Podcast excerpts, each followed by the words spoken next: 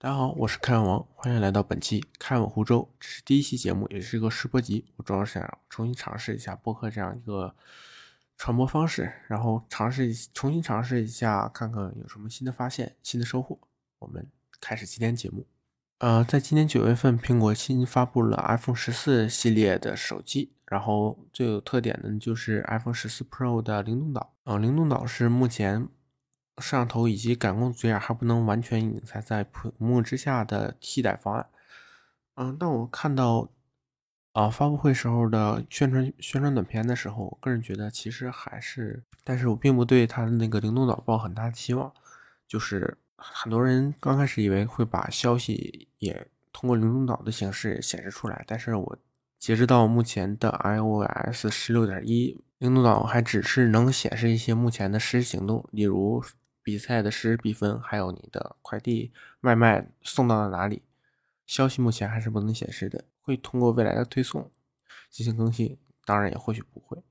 然后呢，在 iOS 十六，苹果将会推出一个叫做无边际的 App。我平时很很喜欢使用 iPad 进行记录一些笔记呀，然后做一些题之类的。很多很多时候，老师会发一些，因为现在是疫情期间，有时候会上一些网课，老师会发一些电子版的卷子呀，让我们做。然后很多人选选择打印出来拿笔做，但是我因为很多卷子可能有四五十页、五六十页，我真的很不想打印，然后我就选择使用啊 iPad 上有一篇有一款软件叫做 Good Notes，我用它写，然后可能写完如果需要交，我就转成照片或者转成 PDF 交给老师，我真的是特别方便，因为你打印不光是不环保，然后。因为哪怕是用激光打印机，打印速度四五十页也是很慢的啊。接下来呢，就是这周的 F 一，这周 F 一上一场比赛是墨西哥大奖赛，墨西哥大奖赛佩雷兹没有拿到冠军，只拿到了一个第三的名次。然后因为是晚上，我没有看直播，但是呢，我早晨我看就是很多人评论这个是最无聊的一场 F 一大奖赛，基本很多人都选择了一停。然后缠斗并没有很，并没有什么精彩缠斗。然后呢，我自己就没有选择会看直播。这周我们将来到巴西，巴西也是一个经典赛道，然后发生过汉密尔顿和阿尔本那样的事件，然后也出出现过我们车神塞纳这样传奇级的人物，让我们期待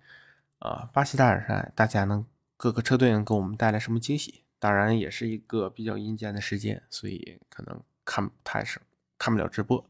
我选择看一看回放。好了，这期节目就到这里，这只是一个试播集，我先尝试一下播客，重新尝试一下播客，然后看一下能不能克服我自己说话这个，我个人觉得说话我自己说话有点快了。然后我们下期节目再见，我会在下期节目找一些有趣的话题跟大家一起讨论的。我们下期节目再见，拜拜。